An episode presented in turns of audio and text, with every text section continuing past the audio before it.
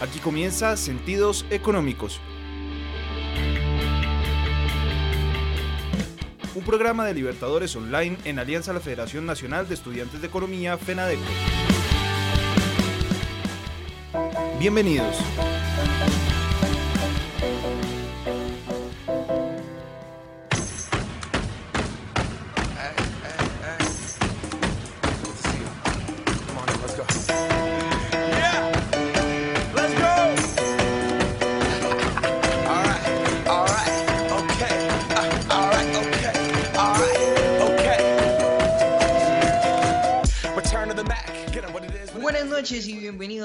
Sentidos Económicos, un programa más para aquí acompañarlos de buena energía con todas las noticias que a ustedes les gustan y más de conocerse sobre la actualidad. Iniciamos saludando al equipo que nos acompaña cuidando siempre este, esta cuarentena. Iniciamos desde la ciudad de Bogotá con la señorita Catalina Patiño. Hola Andrés, muy buenas noches y buenas noches a todo el equipo de trabajo y a todos los oyentes que están conectados con Sentidos Económicos. Les doy la bienvenida a un nuevo martes de economía con nosotros. Desde la ciudad de Barranquilla y también cuidando todo el protocolo de salud que debemos manejar en este momento, la señorita Gina Díaz. Hola Andrés, muy feliz de saludarlos a ustedes y por supuesto a todos nuestros oyentes desde la ciudad de Barranquilla, acompañándolos aquí en una nueva misión de esto que es Sentidos Económicos. Y no menos importante, nuestro señor director, el señor John Arteaga. John, buenas noches. Andrés, buenas noches y a todas las personas que nos empiezan a saludar, bienvenidos a Sentidos Económicos. Estamos en la temporada 17, ya 8 años generando innovación y ya acercándonos a final de temporada. Así de esta forma iniciamos nuestro programa, John. Hoy, hoy es un día especial para nosotros, cuéntanos. Bueno, en el programa de hoy, como todos, vamos a tener algo de actualidad económica, por supuesto, en nuestro recomendado y en nuestra sección principal, invitados especiales desde la Universidad del Nariño que vuelven a reintegrarse aparentemente aquí a Sentidos Económicos, pero ya más adelante les daremos la bienvenida. Por otro lado, en la frase económica de la semana, tenemos muchísima gente se ha vuelto pesimista por financiar a optimistas, lo dijo City Joe. Y por supuesto, invitamos a todos nuestros oyentes a que nos sigan en nuestras redes sociales Facebook, Instagram, Twitter. Estamos como Sentidos Económicos e igualmente en plataformas como Spotify, Anchor, Breaker, Radio Public, Google Podcast y Pocket Cast. Recuerden que compartir y expresar sus opiniones es vivir con sentidos económicos. Recuerden que también nos encuentran a través de la aplicación de Libertadores Online en Play Store como app móvil Libertadores Online y en otras aplicaciones como MyTuner App TuneIn, Simple Radio y Cloud. Recuerden que es la revolución de la radio universitaria.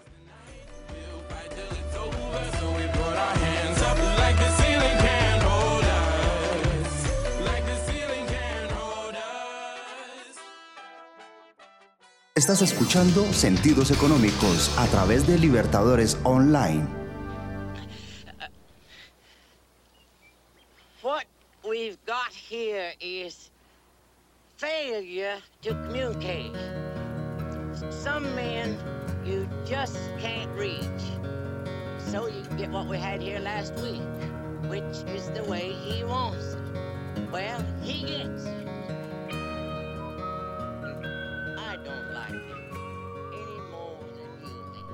Y bien, hoy 26 de junio es el Día Internacional en apoyo a las víctimas de la tortura. La tortura destruye la personalidad de las víctimas y desprecia la dignidad intrínseca de todo ser humano. A pesar de la prohibición absoluta de la tortura según el derecho internacional, la tortura persiste en todas las regiones del mundo y las preocupaciones sobre la protección de la seguridad nacional y las fronteras pues se utilizan cada vez más para permitir la tortura y otras formas de trato cruel, degradante e inhumano.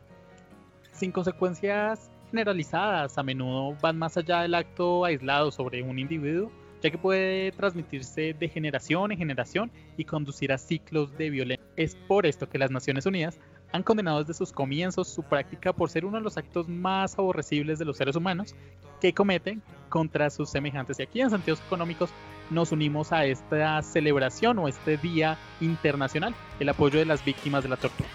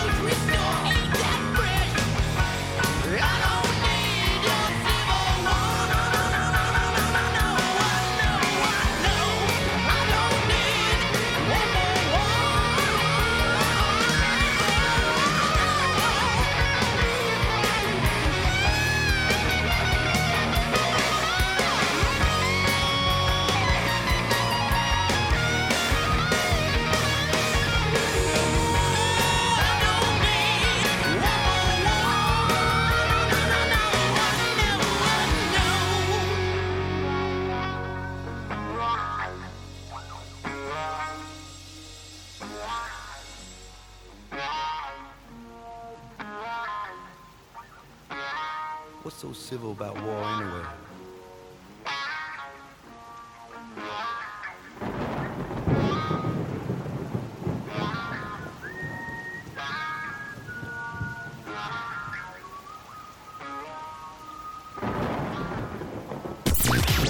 Libertadores Online, emisora de la Fundación Universitaria Los Libertadores, afiliada a la red de radio universitaria de Colombia. Hablan los expertos con sentidos económicos.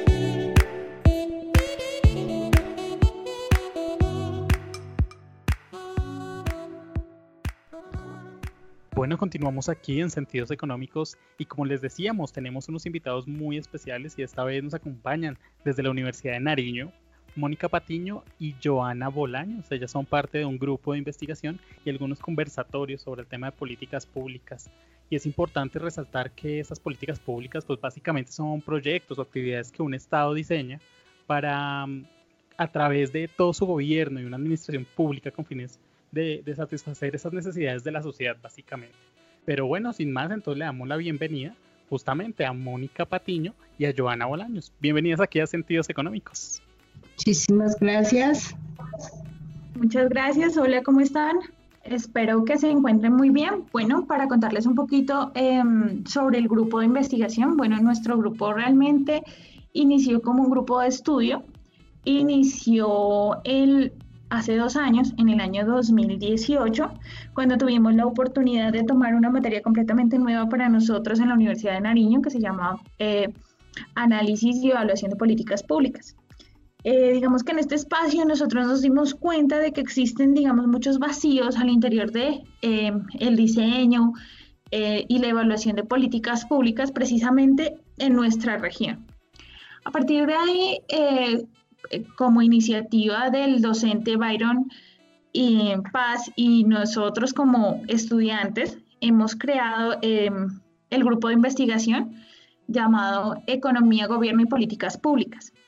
Bueno, el grupo como tal, eh, iniciando pues en un como un grupo de, de, estudiantes solamente con la intención de analizar, digamos, las, las cuestiones propias del quehacer de políticas públicas, realmente nos volvimos como el, em, nos volvimos un grupo de investigación que busca como tal eh, analizar, digamos, los contextos que le competen a nuestra región, precisamente em, evidenciando, digamos, algunos problemas de tipo social, de tipo económico, que podrían ser solucionados a partir de las políticas públicas, otorgándole sobre todo una visión diferente a lo que siempre se conoce como política y como público.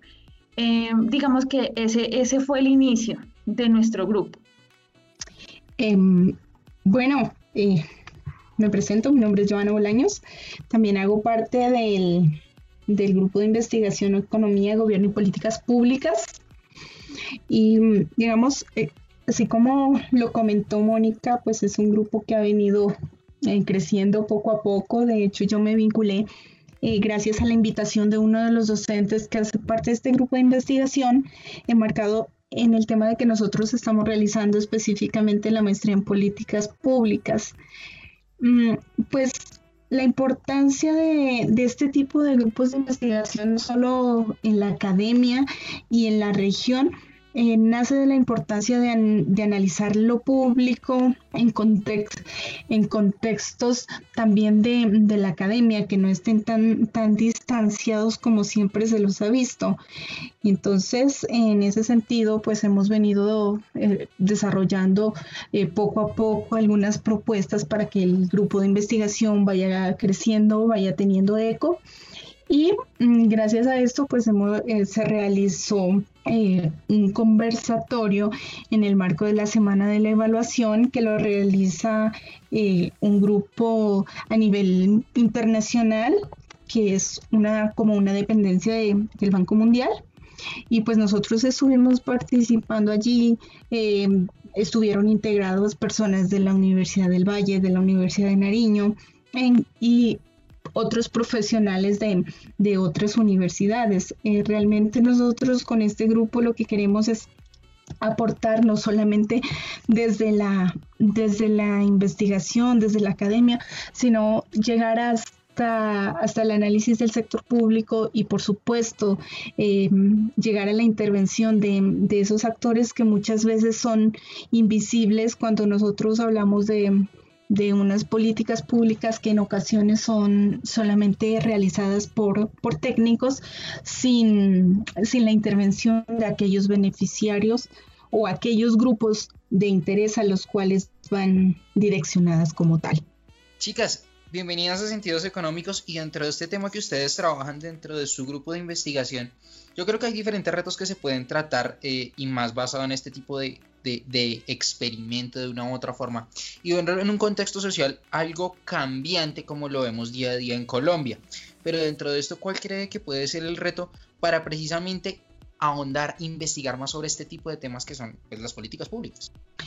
Eh, sí, digamos que sobre todo en, en, lo que son los territorios y regiones como, como la nuestra, eh, hay un amplio desconocimiento de lo que son las políticas públicas como tal y de cuáles son sus impactos.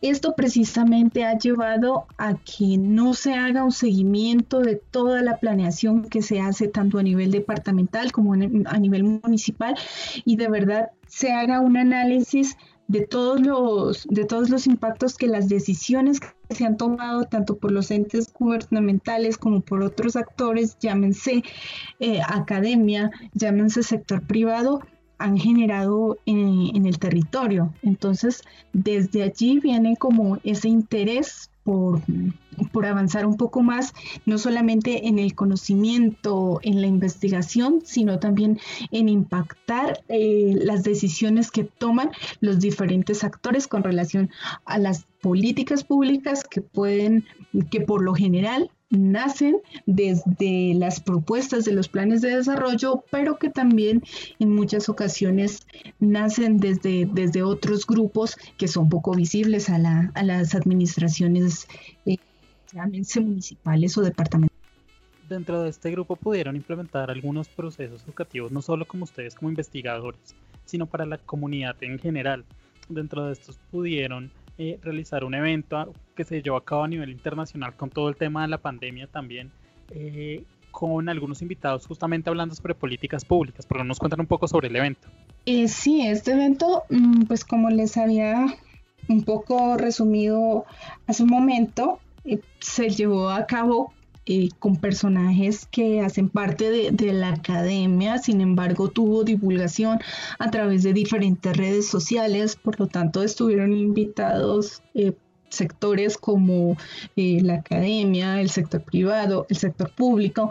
No obstante, y de allí la importancia del grupo de investigación, por lo general siempre acuden, son personajes que pertenecen a la academia, llámense docentes, investigadores, estudiantes. Y nosotros lo que pretendemos con este grupo de investigación es ir más allá, generar ese eco, esa importancia y esa sensibilización de mirar al sector público, no como siempre se lo, con los ojos negativos que siempre se lo ha visto, sino con esos ojos de de que a través de él se pueden alcanzar cosas siempre y cuando estemos interactuando directamente con él, siempre estemos vigilando lo que ellos hacen, pero también estemos proponiendo desde, desde el sector en el, que, en el cual nosotros nos desenvolvemos. Bueno, eh, también vale la pena eh, comentar pues con respecto a los retos que nos decía Andrés, y es que, eh, digamos, existe una problemática sustancial en el aspecto de Mira que si tú te pones y le preguntas a cualquier persona acerca de las políticas públicas, eh, digamos, tienen un, concepto errado sobre las mismas. Entonces, eh, como analizábamos, digamos, en el conversatorio, existe siempre eh, el reto de comunicar, el reto de hacer partícipe a la población, porque se, reconocen en muchos casos que las políticas públicas están allá, o sea, lejos nosotros no podemos palparlas, no podemos participar en ellas.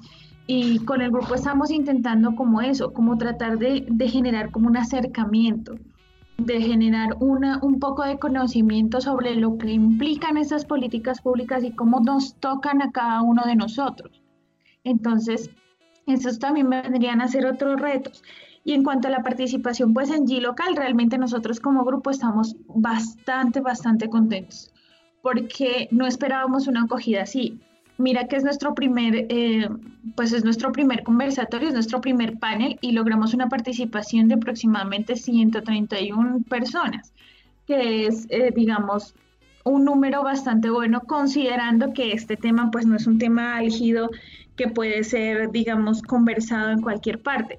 Entonces, bueno, realmente tenemos con base en ello muchísimas expectativas y tenemos muchísimas, em, digamos, muchísimos retos que se nos presentan como grupo y también como investigadores.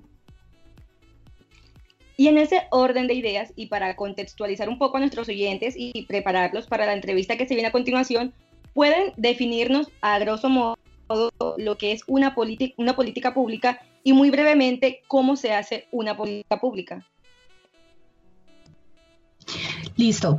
Mm, digamos que depende del contexto donde te encuentres. Eh, definir una política pública es complejo porque hasta ahora los autores que han teorizado acerca de políticas públicas no han definido un concepto como tal qué? Porque hay aquellos quienes se centran solamente en lo que significa la acción del Estado, hay otros que lo miran desde, mm, desde la parte constructivista y por lo tanto la, asimilan las políticas públicas como una construcción social y así eh, hay una, una, serie de definiciones eh, que se han venido marcando y que si estudias las políticas públicas las vas a encontrar. Sin embargo, nosotros aquí eh, tratamos precisamente las políticas públicas como una intervención del Estado, no solamente como Estado entendido como accionar del gobierno, sino como Estado donde hace parte la población civil, donde está el, sector privado, donde está la academia, donde hay muchos actores que intervienen alrededor de, de la construcción de las políticas públicas. ¿Que ¿Cómo se construyen? Básicamente a partir de identificar eh, una, un problema, lo llaman algunos, o la problematización de una situación. Entonces, ¿de qué depende eh, comenzar a realizar una política pública como tal? También depende del poder y de la, y de la capacidad de, de, percepción o más allá de percepción de la capacidad que tengan los actores de influencia para, para incluir esta problemática en una agenda que puede ser un, en una agenda de un gobierno municipal, puede ser en una agenda de un gobierno departamental o de un gobierno nacional. Entonces, en la medida en que los actores que que quieren eh, dar solución a la problemática tengan un poder de poder hacer ingresar esta problemática en la agenda, comenzamos a hacer, a hacer eh, realidad esa política pública. Ahora, para poderla llevar a, a feliz término, a feliz término, perdón, tenemos que realizar obviamente un diagnóstico eh, donde van a participar todos aquellos actores que se, que se ven influenciados por esa problemática y que tienen diferentes grados de poder y de acción sobre la misma. Una vez ya tengamos formulada esa política pública, hay que tomar unas decisiones con relación a cómo vamos a actuar sobre esa problemática. En ese sentido, y te estoy hablando un paréntesis de, cómo se mueve dentro del ciclo de la política pública, entonces, luego llega el proceso de implementación y dentro de ese proceso de implementación es fundamental que se tenga en cuenta eh, la base, es decir, aquellas personas, aquella población hacia la que va dirigida esa política pública. Eh, a este tipo de implementación se le llama bottom-up porque tiene en cuenta la base. Sin embargo, también hay otros tipos de teorías mixtos donde, donde podemos intervenir también con una, eh, con una implementación top-down, es decir, que aquellos, los hacedores de política, eh, pueden intervenir, usar. es una mezcla tanto de, de, todos los actores y en, y en, ese sentido cuando la implementación se ve influenciada por todos los actores lleva, eh, la podemos llevar a cabo a, un feliz término. Sin embargo, luego vamos con procesos de, evaluación, los cuales van desde, el proceso de implementación para poder ir ajustando esa política pública y que la podamos llevar a los términos en que inicialmente la planteamos para que nos dé las soluciones a las, a las cuales, a la problemática a la cual nosotros fijamos eh, como objetivo y luego sí hacer un, seguimiento constante de ella. Obviamente que para que estas políticas públicas se conviertan en una realidad, nosotros y mm, tenemos que disponer de dos elementos fundamentales, que son que sean aprobados, si estamos hablando de municipio, eh, a través de un decreto, eh, si estamos hablando del departamento a través de una ordenanza, o si estamos hablando a nivel nacional que tiene que pasar por el Congreso de la República y se apruebe por allí. Para que las políticas públicas eh, de verdad tengan un impacto, las administraciones, ya sea a nivel territorial o a nivel nacional, deben asignar un presupuesto considerable teniendo, teniendo en cuenta las problemáticas que estamos abordando de, y a las cuales les pretendemos dar solución.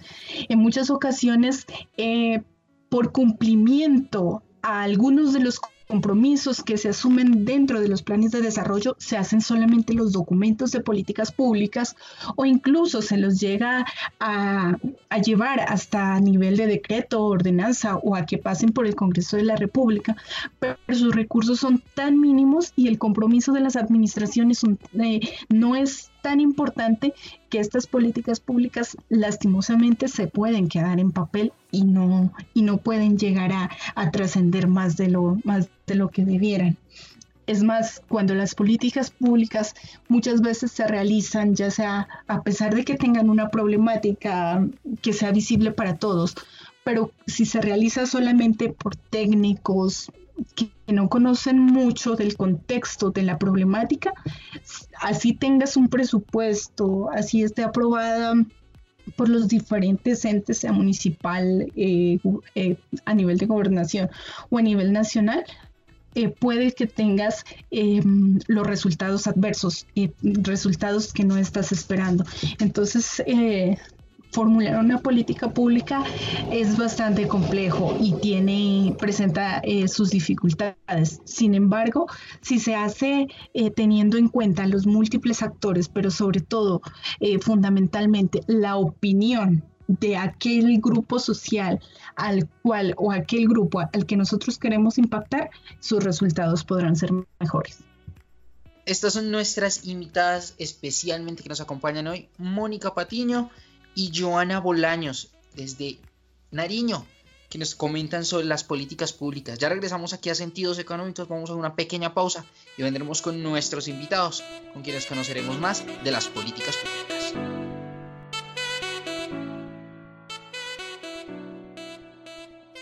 Estás escuchando Sentidos Económicos a través de Libertadores Online.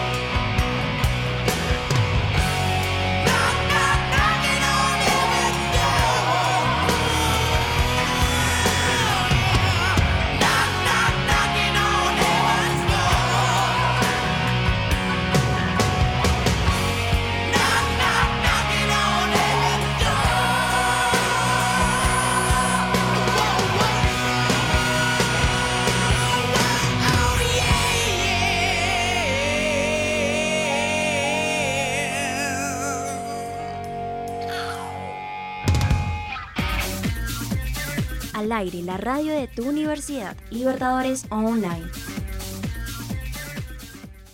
Quédate en casa con Libertadores Online.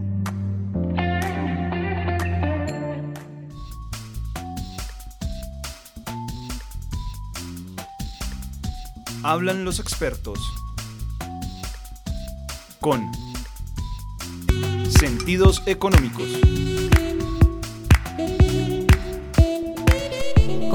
En sentidos económicos, les contamos que en nuestros días son cada vez más las políticas públicas que incorporan mecanismos de participación ciudadana en alguna o en todas sus fases, con el objeto de obtener mayores niveles de legitimidad en las acciones que implementan y generar nuevos y más espacios de interacción entre el Estado y la sociedad los gobiernos recurren a estos instrumentos entendiéndolos como requisitos ineludibles en las democracias actuales. Es por esto que ahora le damos la bienvenida a nuestro siguiente invitado, y él es Hernán Duarte, economista de la Universidad ICESI y candidato a magíster en políticas públicas de la Universidad de los Andes. Su experiencia profesional se ha desarrollado en ambientes académicos donde ha interactuado con entidades públicas y organizaciones no gubernamentales tanto a nivel nacional como territorial a través de proyectos de investigación y de consultoría. Hernán, bienvenido a Sentidos Económicos. Bueno, primero que todo, un saludo muy especial para cada una de las personas que nos escuchan. Dentro de, del campo de estudio de las, de las políticas públicas, encontramos que existen diferentes ciclos como son la formulación, eh, la implementación, la evaluación y el seguimiento. ¿Cómo definir el campo de la evaluación de las políticas públicas? Eh, para responder un poco tu pregunta, teniendo en cuenta lo que han establecido académicos y organizaciones internacionales e incluso nacionales que trabajan el tema de evaluación de políticas públicas, esta se puede definir como un proceso de observación, análisis e interpretación de una información que es utilizada para establecer un juicio de valor basado en evidencia sobre una intervención pública. En esa línea, el objetivo de la evaluación de políticas públicas es servir como insumo para tomar decisiones sobre la continuidad o el ajuste de una intervención en cualquiera de los eslabones de la cadena de generación de valor público, que según Mark Moore es la capacidad que tienen las organizaciones de producir bienes y servicios para satisfacer unas necesidades sociales que el mercado no puede proveer de manera satisfactoria. Hago énfasis en la cadena de valor, ya que esta permite conocer cómo el uso de unos insumos con recursos físicos, humanos y financieros son transformados a través de una serie de actividades y o procesos para producir unos bienes y servicios que son entregados por una intervención pública a una población específica. En esa línea, la evaluación permite tomar decisiones basadas en, evidencia, como lo manifesté inicialmente, rendir cuentas y retroalimentar los procesos de gestión y resultado de las intervenciones. Acá es importante mencionar algo. Y es que la evaluación es distinto al seguimiento, ya que el seguimiento se encarga de recolectar información de manera continua y analizar unos indicadores para establecer el progreso de la ejecución de una intervención, debido a que compara tanto los avances logrados versus como las metas propuestas. Mientras que la evaluación da a conocer qué está funcionando y por qué. Ambas no son sustitutas, sino que incluso son herramientas complementarias para la toma de decisiones y deberían estar presentes en todos los eslabones de la cadena de valor. Cuando nosotros hablamos de, evaluación de políticas públicas, encontramos que dependiendo de los campos en los cuales estemos elaborando, se van, se van a utilizar. En ese sentido, ¿cuáles son los tipos de evaluación más utilizados en las investigaciones en el campo académico? Mira, el tipo de evaluación depende en sí de las preguntas que se quieran responder, teniendo en cuenta la cadena de valor e incluso del momento en que ésta se realiza. Según el alcance, tenemos cuatro tipos de evaluaciones. Primero está la evaluación de proceso u operaciones, que se encarga de proveer información sobre el progreso de una intervención para comparar los avances logrados frente a las metas y proporciona evidencia que puede utilizarse para ajustar los procesos durante la implementación. Otro tipo de evaluación es la institucional, que diagnostica la capacidad organizacional y de gestión de las entidades involucradas y su articulación para lograr los resultados esperados. Seguidamente está la evaluación de productos y resultados, donde se analiza si la entrega de productos generados por la intervención es según lo planeado y si se han gestado cambios en los indicadores que miden las condiciones iniciales de la población objetivo. Y finalmente tenemos la evaluación de impacto que analiza si los resultados encontrados en la población objetivo están asociados de forma directa o indirecta a la intervención, para establecer así una relación causal entre ellas y las nuevas condiciones de la población objetivo. Esta evaluación requiere de una mayor capacidad técnica, puesto que utiliza métodos experimentales o cuasi experimentales para encontrar el efecto puntual de la intervención, aislando la incidencia de otras variables. Finalmente, están las evaluaciones eh, según el tiempo en el que se realizan. Tenemos por un lado la evaluación ex ante, que es más utilizada para decidir la viabilidad técnica de un proyecto, priorizar alternativas y encontrar potenciales efectos esperados e inesperados de una intervención. También tenemos la evaluación intermedia que permite revisar el desarrollo de una determinada acción para hacer esos pequeños ajustes durante la implementación y la evaluación ex post, que representa la última etapa del ciclo de políticas públicas, como tú lo mencionabas, y genera conclusiones y recomendaciones sobre el tipo de intervención que estamos haciendo. Desde tu experiencia en investigación, ¿cuál es la, la evaluación que has visto que más se utiliza en, en el campo académico? Mira, está la evaluación de resultados en sí, la evaluación de impacto sería lo ideal, pero desafortunadamente en muchas ocasiones no contamos con información puntual desde el momento en que se realiza la intervención. La evaluación de impacto es, el, digamos, por decir algo, el estándar, pero debido a sus complejidades metodológicas, financieras, porque es costoso realizarlas, se tiende a realizar evaluaciones de resultado e incluso evaluaciones de evaluaciones de procesos y de operaciones, porque de alguna forma representa una mayor capacidad que tienen los gobiernos locales para poder rendir cuentas y para tomar decisiones sobre el ajuste a programas, proyectos que se están implementando. Bueno, Teniendo en cuenta lo que acabas de mencionar relacionado con los costos y de hecho esa es una de las mayores dificultades que presenta la, la evaluación que, y sobre todo la evaluación de impacto, que realizar una evaluación es demasiado costoso. En ciudades como, como la nuestra, ciudades pequeñas que tienen unos presupuestos limitados, y también teniendo en cuenta que las, los centros educativos que, que, caracterizan a estos territorios también tienen unos, unos presupuestos limitados. Si un estudiante quiere hacer una investigación sobre evaluación de políticas públicas y específicamente en estos en estos territorios, en estos niveles locales, ¿qué recomendaciones podría seguir? Mira, yo recomendaría primero entender muy bien la cadena de valor de la intervención si esta ya está diseñada, interiorizarla y a partir de ella generar todos los pasos a seguir. De lo contrario, que sean ellos mismos quienes la elaboren con la participación tanto de actores internos como de, actores externos a la intervención.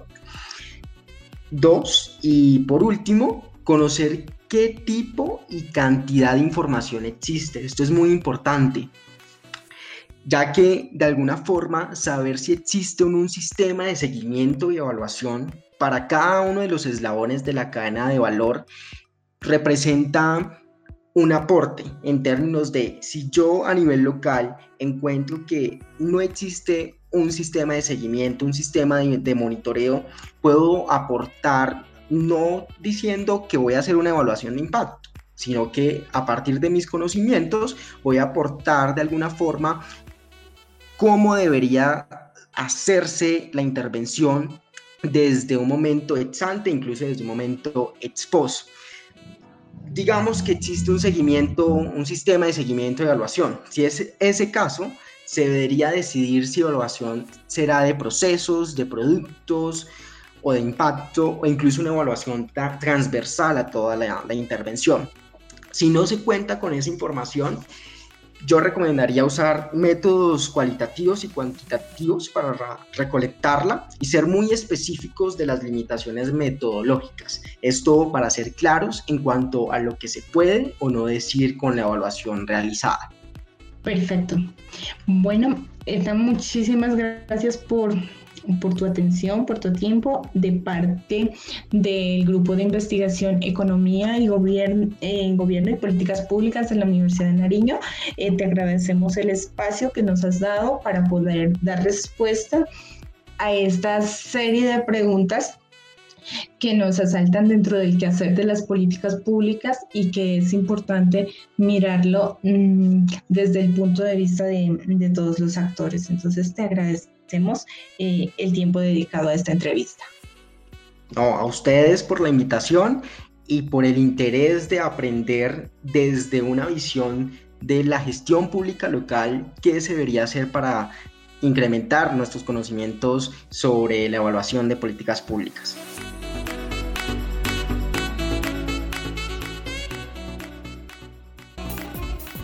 Encuéntranos en nuestras redes sociales Facebook, Twitter e Instagram como Sentidos Económicos.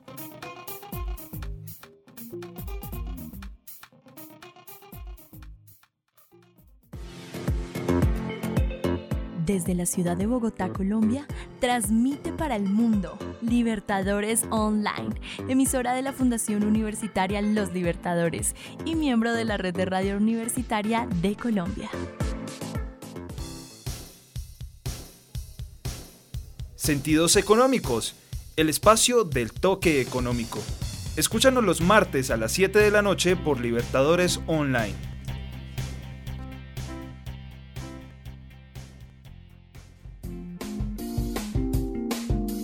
Deja que tus sentidos sientan la descarga de buena música en Libertadores Online.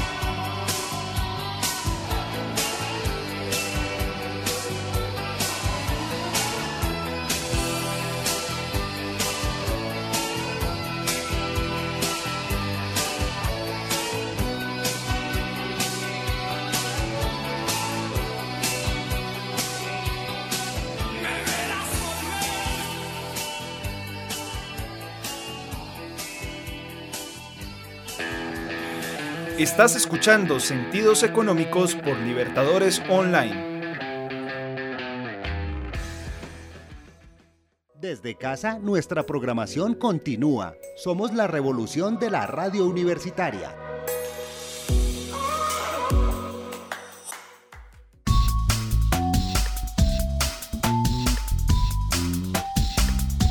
Hablan los expertos. Con Sentidos Económicos.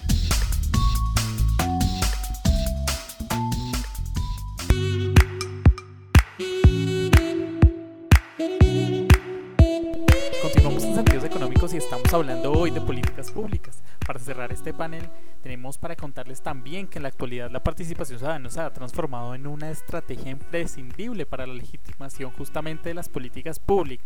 Sin embargo, la retórica en torno a la participación no necesariamente supone la implementación de instancias realmente pues democráticas de involucramiento de la ciudadanía. Pero bueno, para cerrar este panel tenemos como invitado a Diego Mauricio Díaz. Él es economista con una maestría de la Universidad de Nottingham en políticas públicas justamente. Entonces, bienvenido a Sentidos Económicos. Eh, muchas gracias por esta invitación a esta entrevista y a todos los radio oyentes, gracias también por escuchar.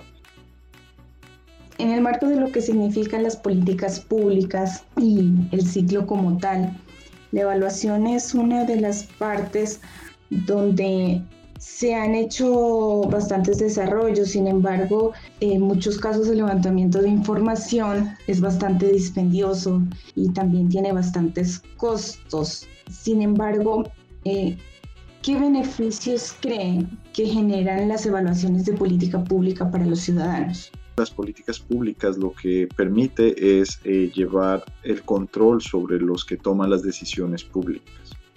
Entonces el beneficio que tiene evaluar las políticas es ver qué tan efectivo es eh, todas las propuestas que se están proponiendo para resolver los asuntos públicos o los problemas públicos.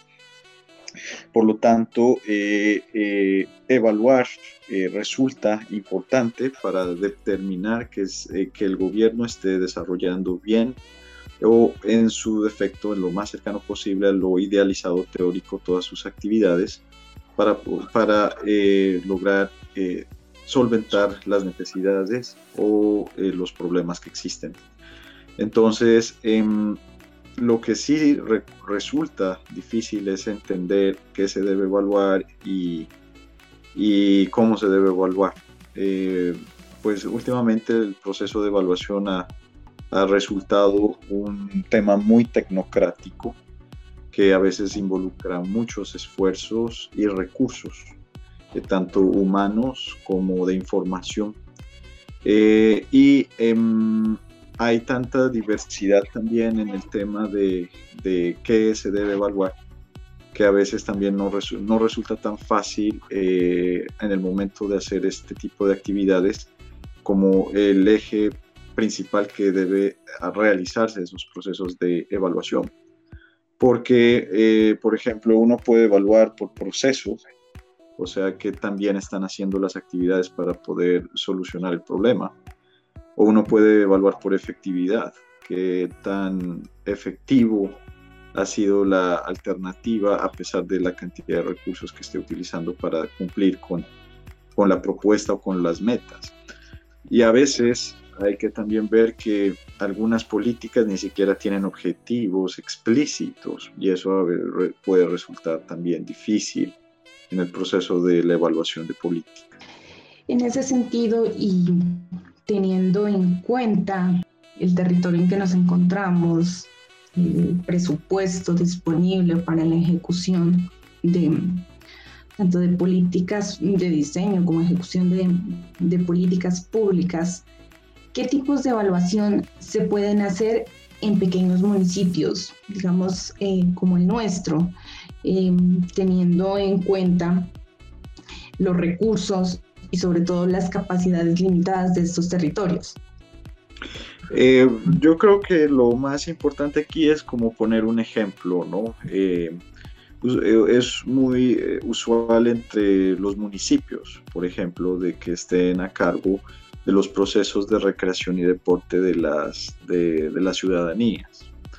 Eh, entonces, eh, por ejemplo, en un municipio, póngale como Yacuanquer, eh, usualmente la, la, alcaldía tendría la necesidad de diseñar programas como de, estilos de vida saludable que pueden al mismo tiempo como brindar solución a temas de recreación y deporte, también temas de salud, por ejemplo. Eh, o el desarrollo de parques para la distracción y evitar a la, ciudadanía ingresar en conflictos y todo ese tipo de situaciones.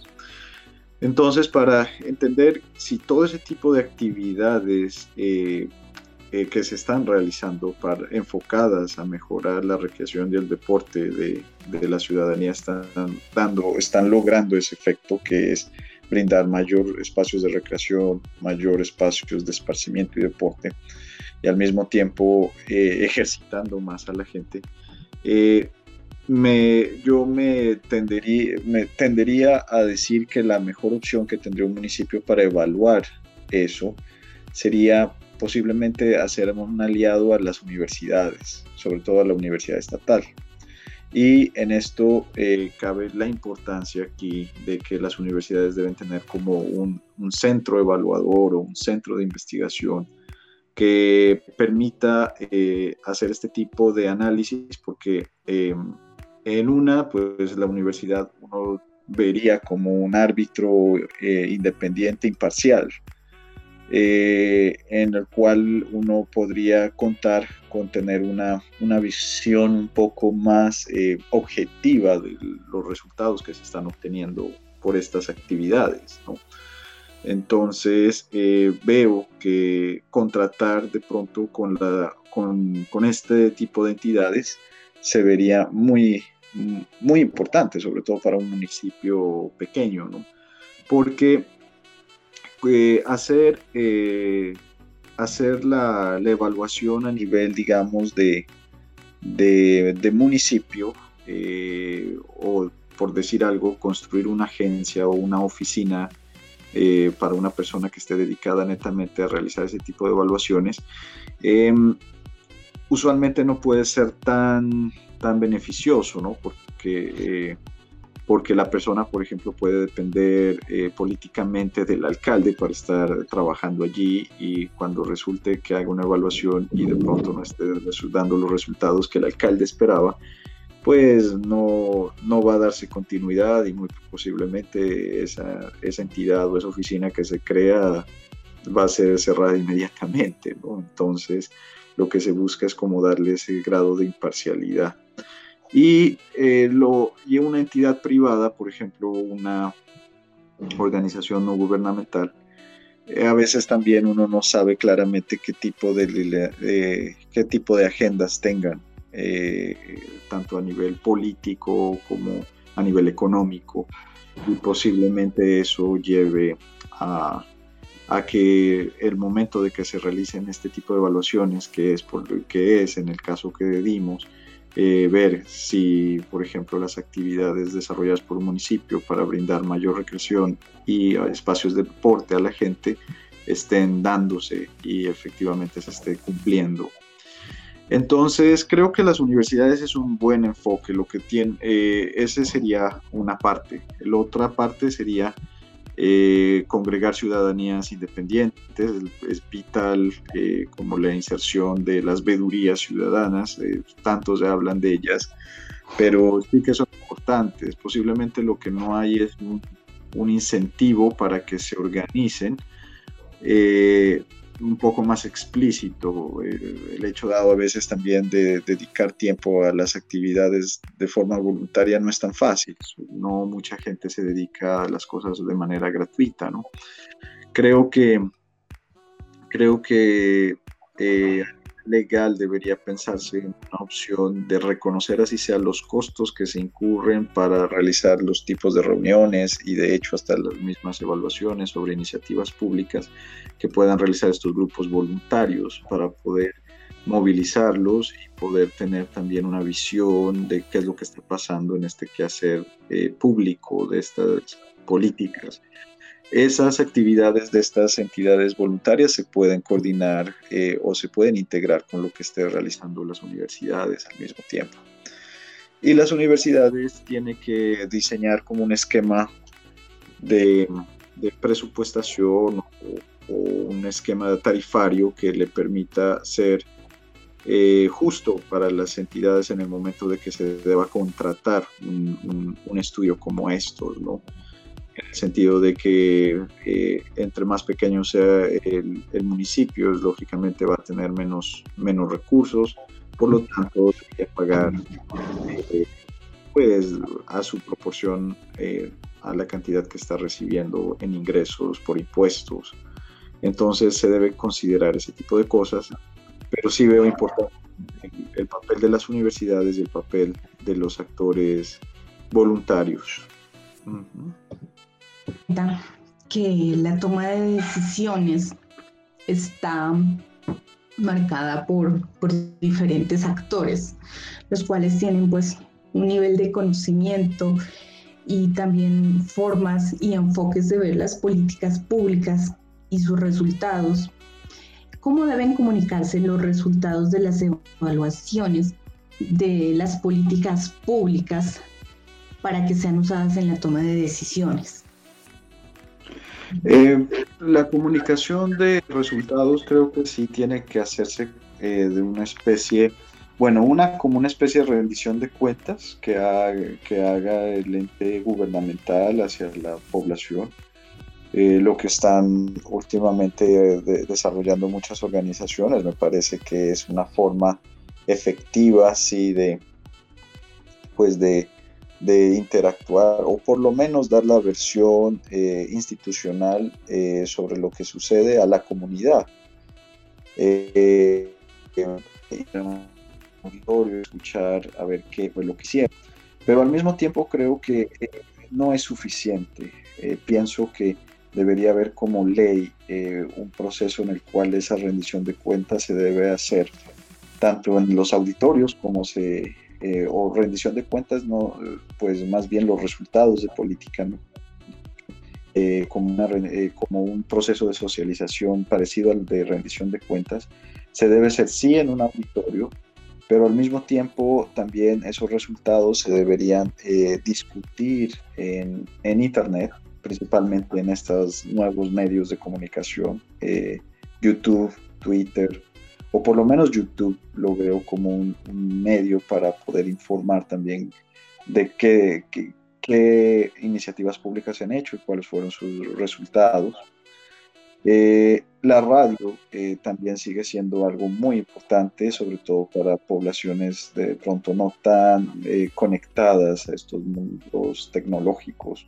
Em, en la cual también se deba es, eh, dar como un pronunciamiento de los resultados que se han logrado. Y eh, también estos resultados tienen que estar de, debatirse eh, de forma abierta y pública en los consejos de los municipios y, o las asambleas en los departamentos. y que se haga una invitación formal a las a las personas a que entren, a los que quieran escuchar eh, ese debate en estos recintos eh, sobre el, eh, en estos recintos públicos sobre los resultados que se han dado por políticas públicas. Entonces, lo que yo veo es que no, no, pues yo entiendo que, por ejemplo, en el momento de hacer debates en Colombia uno puede participar y escuchar, pero a veces como que eh, me da la impresión que la invitación siempre es eh, como a los mismos de siempre o no está siendo tan efectiva para atraer a más personas y creo que allí sí hace falta eh, la inserción de la tecnología nueva digital, Twitter, Facebook o Instagram. Hablar, mira, esto te afecta, por ejemplo, con unas propagandas de pronto más fáciles, más llamativas, decir, esto te afecta, estos fueron nuestros resultados, quieres escuchar más de esto, te invitamos a una sesión del, del consejo una sesión de la asamblea. O te invitamos a que, a que veas más de nuestros resultados en YouTube, en un, de pronto en un video más didáctico, o te invitamos a esta transmisión por radio durante estos días, eh, etcétera. Creo que es así como se logra mayor participación. Los mismos líderes detrás de la política, no solo el alcalde, sino también como el ideólogo, porque usualmente no solo es el alcalde el que está detrás, sino también eh, en el alcalde o el gobernador tiene, tiene sus equipos eh, técnicos que muchos pueden hasta abanderar las iniciativas que, que, se involucran en estos conversatorios que hay últimamente en, en redes sociales, en live, y poder empezar a hacer diferentes preguntas sobre los resultados que se han logrado en estas evaluaciones que se puedan o se, se puedan llevar a cabo. Listo. Bueno, muchísimas gracias Diego eh, por su tiempo, por atender a nuestro llamado. Entonces, eh, reiterar eh, por parte del grupo de, de investigación, Economía, Gobierno y Políticas Públicas reiterar la invitación a otras, otras entrevistas, otros conversatorios para debatir nuevamente temas relacionados con el campo de, de las políticas públicas que tanta importancia tienen para territorios como el nuestro. Muchas gracias a todos, a la Universidad de Nariño. Eh, un, un, saludo muy especial a la Facultad de Economía, pues, que me vio también crecer. Y gracias a ustedes por hacer toda esta obra académica que, que es tan importante y que tanto la necesitamos para la región.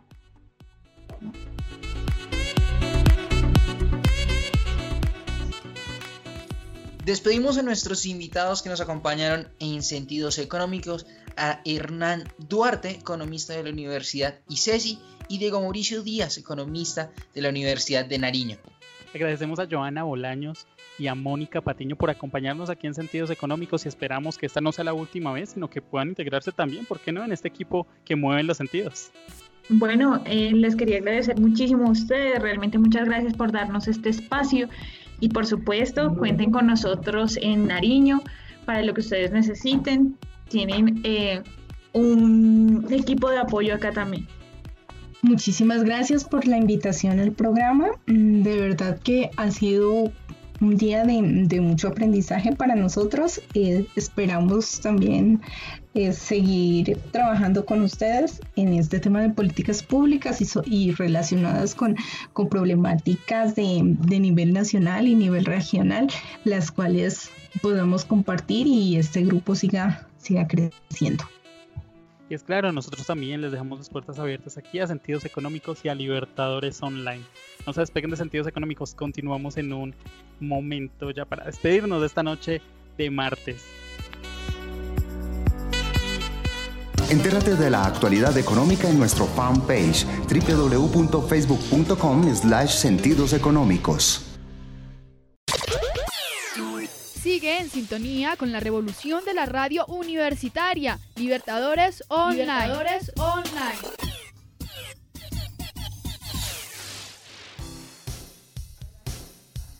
Compartir y expresar tus opiniones es vivir con sentidos económicos. Escúchanos en tu app móvil MyTuner como Libertadores Online los martes a las 7 de la noche.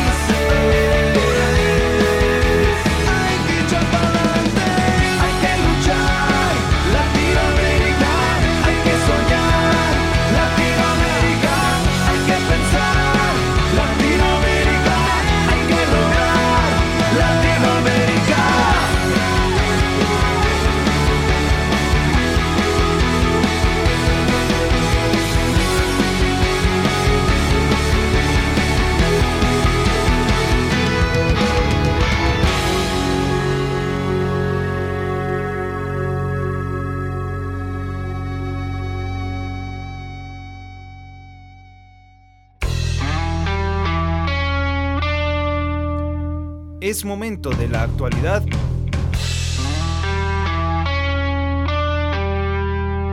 con sentidos económicos.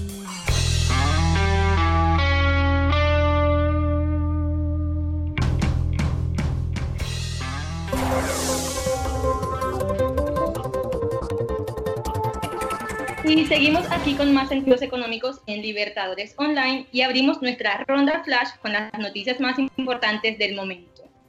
Claro que sí, Gina, iniciando con Bogotá, y es que los colegios del distrito no regresarán por ahora a clases presenciales.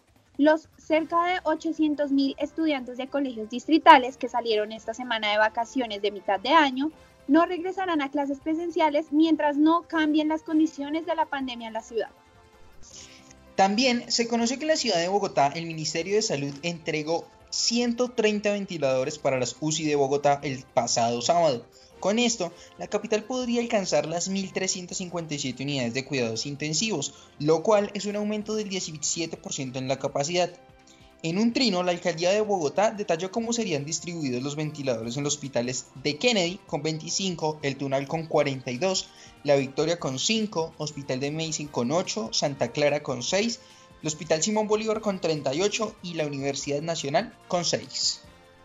Y nos trasladamos ahora a la costa caribe colombiana, en donde el departamento del Atlántico es el segundo en el país con el mayor número de contagiados. Por tal razón, la gobernación ha creado cuatro estrategias para hacerle frente al coronavirus.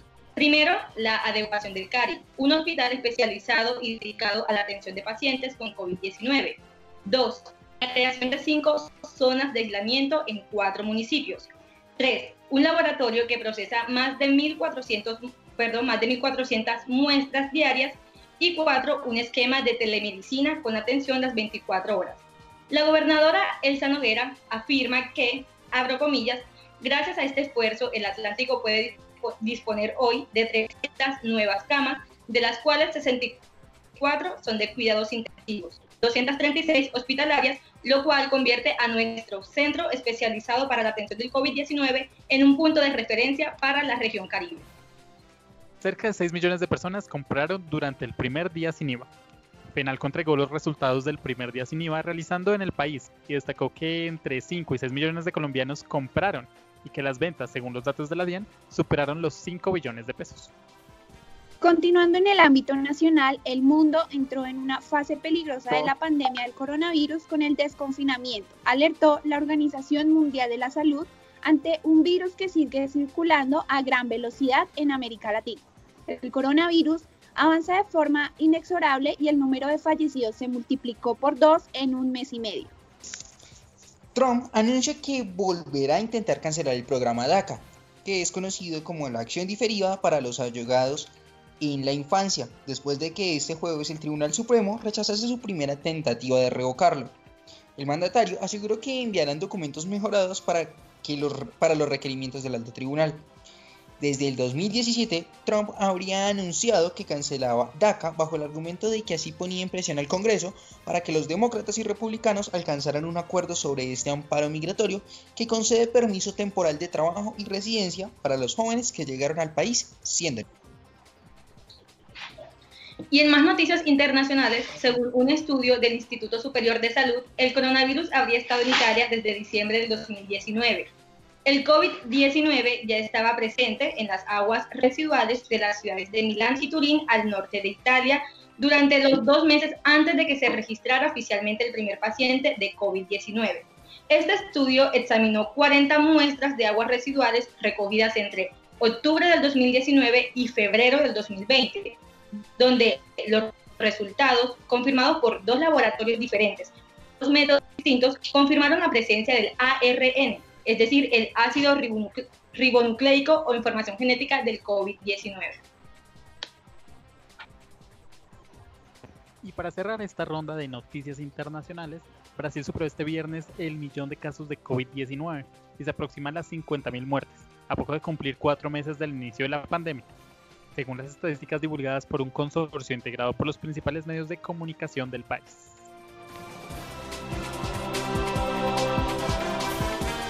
Estás escuchando Sentidos Económicos a través de Libertadores Online.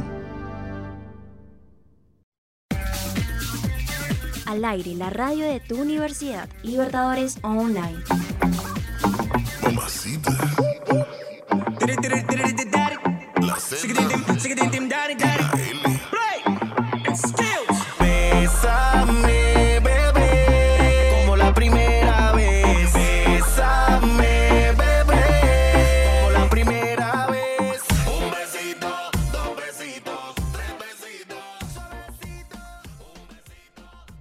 En nuestro recomendado musical traemos Bésame, un sencillo musical interpretado por dos grandes representantes del género urbano como Daddy Yankee, Zion y Lennox en colaboración con Play and Skills, un dúo de rap, quienes pretenden renovar la fórmula que han usado en otras canciones populares y darles un toque urbano, tal cual lo afirmó este dueto de rap. Este sencillo promete ser todo un éxito y contagiar a todos sus oyentes al ritmo de sonidos tropicales y su pegajosa letra. Y los dejamos para que sigan disfrutando de este gran lanzamiento. Pero cuando la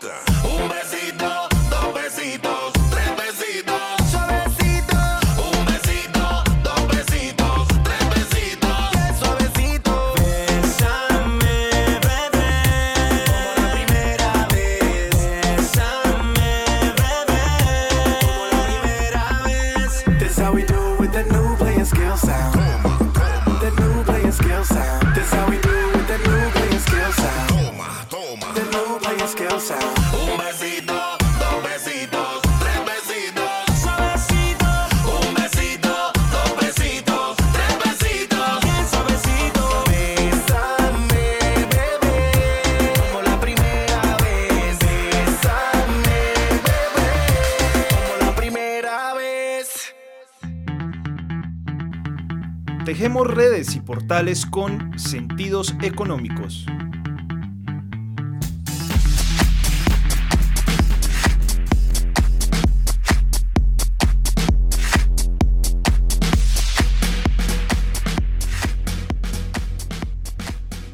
Continuamos con sentidos económicos y en medio de la cuarentena que estamos viviendo, tal vez para muchos de ustedes, buscar oportunidades laborales en la pandemia ha sido un reto. Y es que la economía se reactiva gradualmente y algunas empresas cesan actividad. Pero en cualquiera de estos escenarios se debe persistir en la idea de encontrar un mejor empleo. Y esta semana traemos como recomendados algunos consejos para conseguir trabajo durante la pandemia. Lo primero es que se aproveche el tiempo libre para actualizar su hoja de vida, adjuntar la experiencia laboral más reciente que usted haya tenido, sus logros, el manejo de sus conocimientos, eh, puede ser una gran oportunidad y también aprovechar el tiempo para capacitarse nuevamente y añadir nuevos logros a su hoja de vida. También identificar los sectores que reportan un mayor crecimiento, como por ejemplo la tecnología, el cuidado de la salud, la agroindustria y el sector financiero. Junto a esto, Mientras eh, mejor enfoque su búsqueda laboral según su perfil profesional, podrá hallar posibles oportunidades. Esto pensando en el valor agregado que usted le puede aportar a las vacantes, los conocimientos más demandados por cada profesión y la experiencia requerida. La reactivación paulatina de varios sectores económicos dinamiza nuevamente al mercado laboral y abre la posibilidad de nuevas contrataciones. Utilizar las redes sociales también hace parte de este proceso. Encuentre contactos que puedan difundir su intención de emplearse, así como sus fortalezas en el ámbito laboral y esto puede acercarlo a nuevos caminos laborales. Y por último, en caso de haber perdido su empleo en medio de esta coyuntura, asuma la situación, saque lecciones de su anterior experiencia laboral, desempolve su currículum y retome su búsqueda laboral. Bueno, y este fue nuestro recomendado de la semana en sentidos económicos.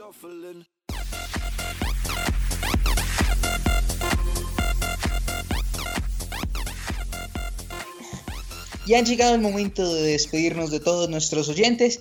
Lo que vimos hoy aquí en Sentidos Económicos con invitados especiales y qué mejor que agradecerle al equipo que trabaja día a día para traerles toda la información. Despedirnos inicialmente de la señorita Gina Díaz desde la ciudad de Barranquilla cumpliendo todos los protocolos de salud. Sí, Andrés, para mí es un placer estar aquí una vez más en este espacio económico y quiero agradecerle a todos nuestros oyentes igualmente por acompañarnos y por supuesto, parte de todo el equipo de Ciencias Económicos, agradecerle a él Negas, quien es el director de Libertadores Online, por su apoyo para que esta transmisión pueda llegar a todos ustedes. Desde Barranquilla se despide Gina Díaz, les deseo a todos una feliz y productiva semana. Y desde la ciudad de Bogotá, la señorita Catalina Patiño. Muchas gracias Andrés y también eh, le agradecemos a las facultades de Ciencias Económicas, Administrativas y Contables, a la Facultad de Ciencias de Comunicación y también a la Dirección de Investigaciones de la Fundación Universitaria Los Libertadores. Quien les habla, Catalina Patiño, un gusto y feliz semana para todos. Y no menos importante, nuestro señor director, el señor John Arteaga, también desde la ciudad de Bogotá, cumpliendo con todos los protocolos de salubridad que se deben tener y aquí acompañándonos. Así es, Andrés, y, y recuerden lavarse las manos cuando termine esta emisión. Me despido recordándoles todas nuestras redes sociales, Facebook, Instagram y Twitter, justamente como Sentidos Económicos, o en sus plataformas digitales como Spotify, Anchor, Breaker, Radio Public, Google Podcast, Pocket Cast, mejor dicho, por todos lados, sentidos económicos. Los esperamos y nos encontramos en la próxima misión con más sentidos económicos. Para mí es un placer despedirme de todos nuestros oyentes que se conectaron hoy aquí a Sentidos Económicos. Recuerden que nos vemos el próximo martes 7 de la noche. Compartir y expresar sus opiniones es vivir con sentidos económicos.